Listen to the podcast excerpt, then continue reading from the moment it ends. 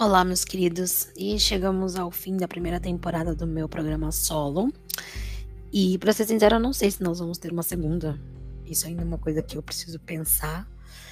Uh, e hoje eu vou falar de um filme que me surpreendeu positivamente, que é O Exorcistas do Vaticano.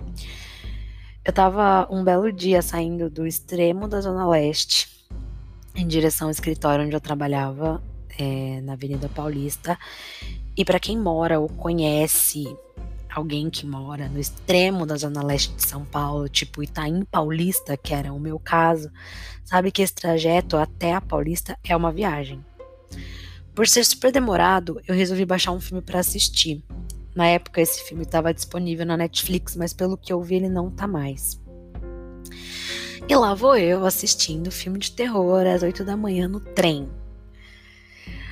Para você que não tem ideia do tempo que demora esse percurso todo, eu te digo que eu terminei de assistir o filme quando eu desci no meu destino, que era a estação, estação Trianon Masp. E o filme tem uma hora e meia de duração. Bom, depois de contar essa história triste sobre a minha vida, é... eu preciso contar uma outra coisa para vocês. Há muitos anos atrás, eu não tenho certeza de quantos, é, meu pai foi diagnosticado com leucemia. Foi uma época bem complicada. Eu sabia que meu pai estava morrendo, mas era muito criança para fazer qualquer coisa por ele. Ele se esforçava para a gente passar o máximo de tempo junto. Eu me lembro que ele sofria muito de dores bizarras. Ele ia ao médico, é, médicos públicos, né? Porque a gente não tinha condições de bancar é, médicos particulares. E os médicos diziam que não havia nada a ser feito por ele. Era só esperar para morrer. É triste, mas é verdade. Um belo dia, muito debilitado, já na cama do hospital, um grupo de cristãos evangélicos, porque para quem não sabe, também é, católicos também são cristãos, tá? Eles foram até o hospital fazer uma oração pelo meu pai e toda essa coisa aí que eles geralmente fazem, né? Eu não sei bem os detalhes dessa história, mas meu pai foi convidado a aceitar Jesus Cristo e se redimir de seus pecados. Quem não sabe como funcionam os evangélicos acreditam que você precisa aceitar Jesus como seu salvador para que você não pereça no inferno. Em resumo, é isso. O meu pai, que já não tinha mais nada para perder, né, aceitou. Acontece que depois de alguns dias ele estava completamente curado.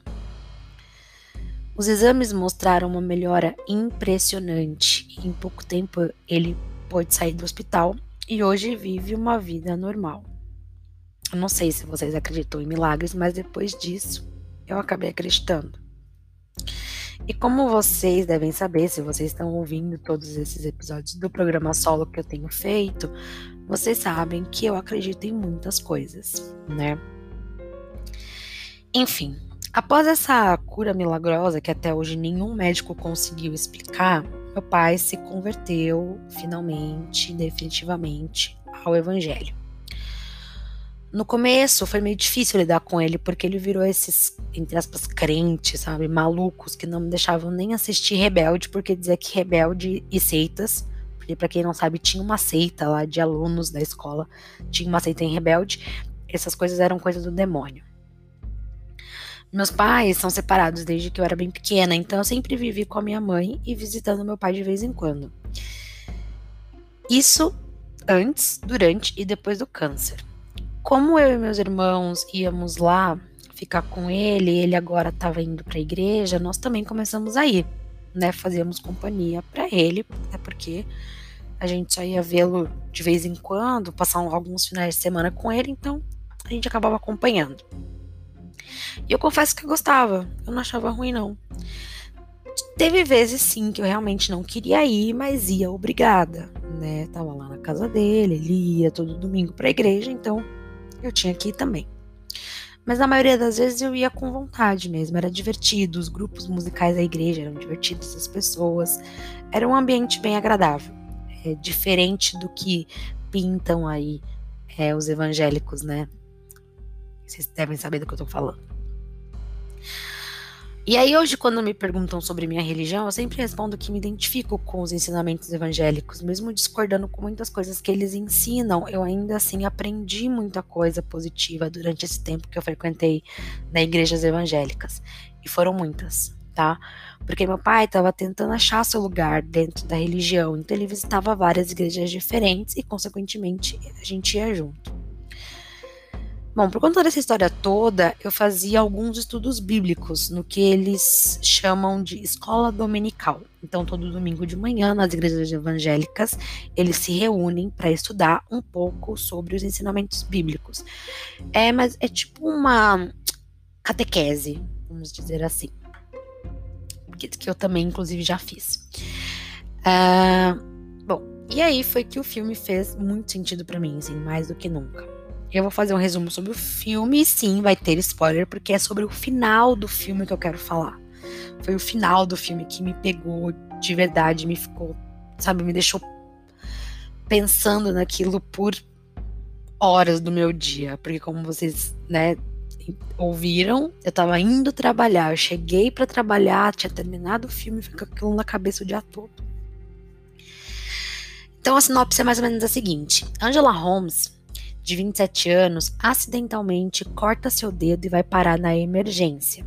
Quando a infecção do ferimento faz com que ela comece a agir de forma estranha e assombrosamente começa a causar ferimentos graves e até morte nas pessoas ao seu redor.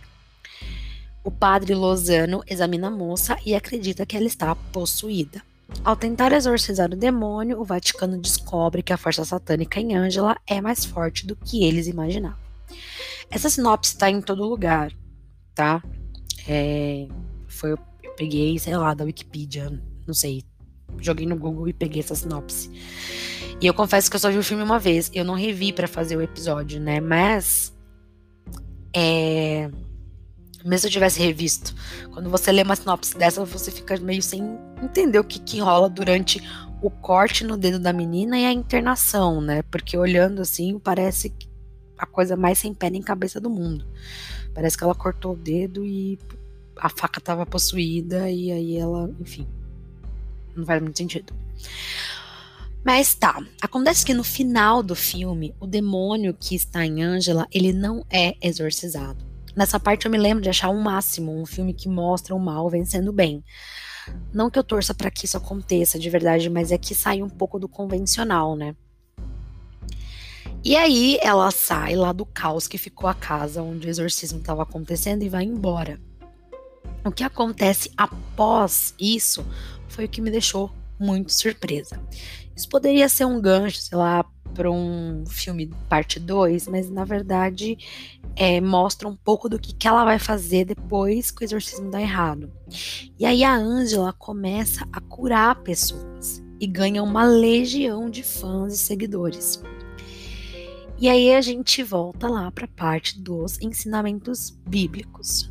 Mas antes de qualquer coisa, eu não estou tentando converter ninguém aqui, tá? Eu só quero expor a visão da religião que eu acredito, né, perante a história do filme. Eu vou citar alguns trechos bíblicos e comentar bem breve sobre eles, só pra gente fazer aí um paralelo do porquê que esse filme me pegou tanto. Um deles está em Mateus 24 e 24, que fala mais ou menos o seguinte: Pois aparecerão falsos cristos e falsos profetas que realizarão grandes sinais e maravilhas, para, se possível, enganar até os eleitos. Aqui os eleitos que são mencionados seriam aqueles que acreditam em Deus, Jesus Cristo, Santíssima Trindade, enfim, né? E aí aparecerão falsos cristos e falsos profetas realizando esses grandes sinais e maravilhas, que é um pouco do que a Ângela está fazendo, né, no filme. Lá em 2 Tessalonicenses, é, capítulo 2, do 8 até o 10 mais ou menos, ele fala o seguinte: então será revelado o perverso, a quem o Senhor Jesus matará com o sopro de sua boca e destruirá pela manifestação de sua vinda.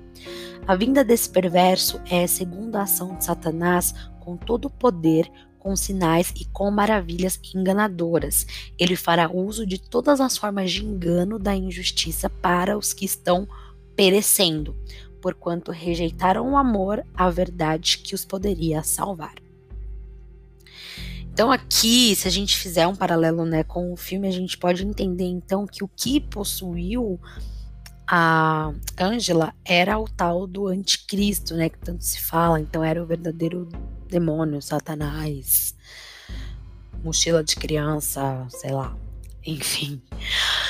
É, e aqui ele menciona as maravilhas enganadoras, né? Então acredita-se que o anticristo, quando vier, vai fazer milagres, como o filme mostra, e serão anos de muitas coisas boas no mundo. Por isso, muitos seriam enganados, mesmo aqueles que acreditavam, né? Acreditam, enfim, em Deus.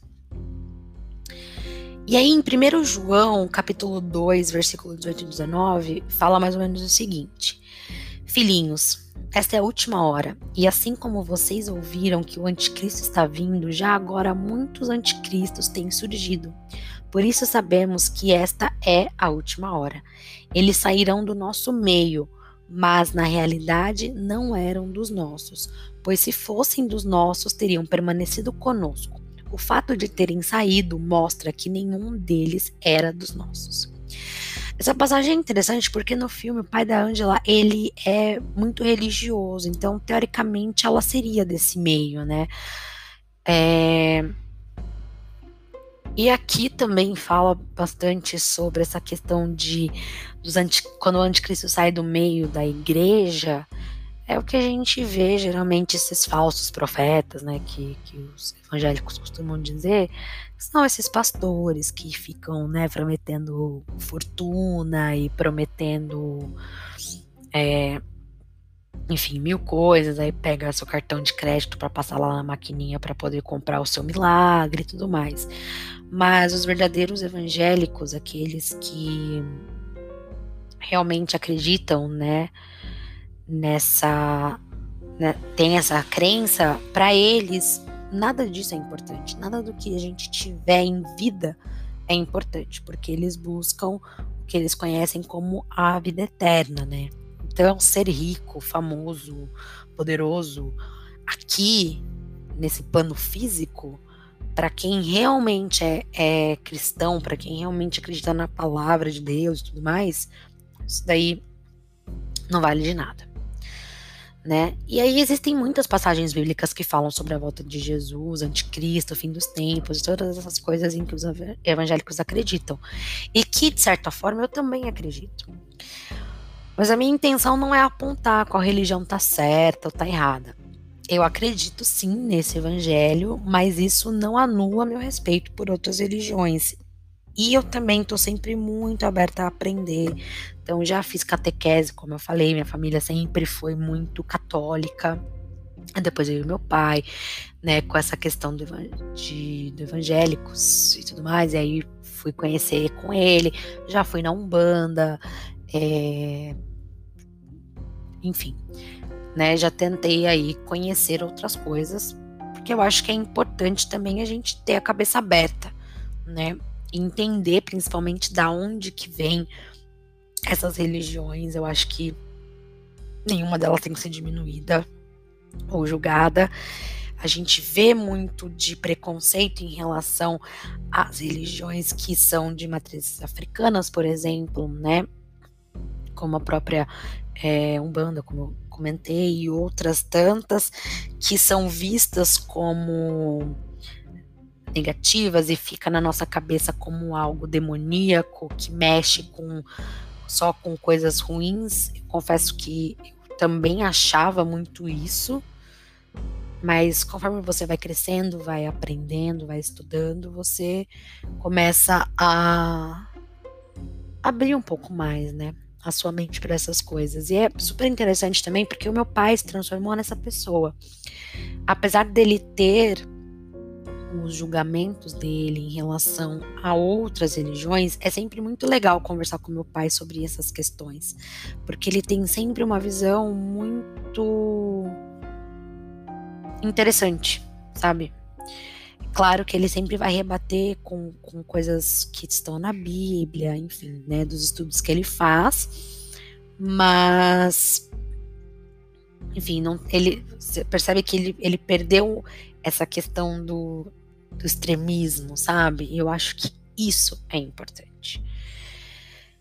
É, o que eu queria com isso, com esse, com esse filme e com essa história, né, para fechar essa temporada, era mesmo contar um pouco sobre a história do meu pai, como eu conheci o Evangelho e principalmente como eu gostei de ver um filme que fala sobre uma coisa que eu realmente acredito. É, tem, a gente falou aqui nos outros episódios de várias coisas que eu acredito também, é, mas é, é essa questão do do que, do que se fala na Bíblia ser retratado num filme de terror, eu achei incrível, sabe? Não é só Igreja Católica, Vaticano, padres exorcizando e tudo mais. Não, tem, tem mais, tem mais por trás disso. E quem conhece o Evangelho deve ter pego também aí essas referências, né? E aí a gente não precisa ir para a parte em que o mundo está perto de acabar para ver pessoas querendo ser como Deus, né? Foi o que eu falei, essas pessoas aí que que mancham muito o nome de, de vários padres e pastores que são sérios, né? Prometendo dinheiro, fama, cura e fazendo as pessoas caírem lá nos cultos e acha que só assim que as coisas vão acontecer. E não, às vezes você não precisa estar tá falando em línguas, girando, caindo, entendeu? É, para as coisas acontecerem na sua vida. E meu pai é, uma, é prova disso, né? Tava lá na cama, enfermo, perto de morrer, sem nenhum tipo de esperança, e hoje tá curado, tá muito bem, tá saudável e tá estudando, tá cada dia mais é, se desenvolvendo, aprendendo e é maravilhoso, né? Então, assim, eu sempre vou respeitar todas as religiões que pregarem que nós devemos ser bons uns com os outros, que nós devemos respeitar uns aos outros. Isso para mim é a base, né? Nada que, que pregue raiva ou, sabe, discursos de ódio que tentam separar a gente, entende?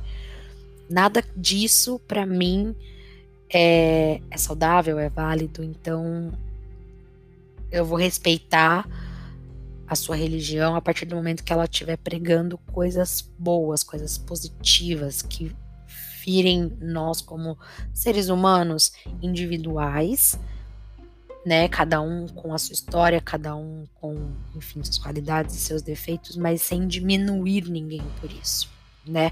Nossas escolhas, enfim, a gente pode ficar aqui falando disso por horas, mas não é o caso, né? O único recado que eu quero deixar para vocês é: vamos ser melhores conosco e uns com os outros. Beleza? E é isso. Muito obrigada por ter me ouvido até aqui e a gente vai se falando. Beijo.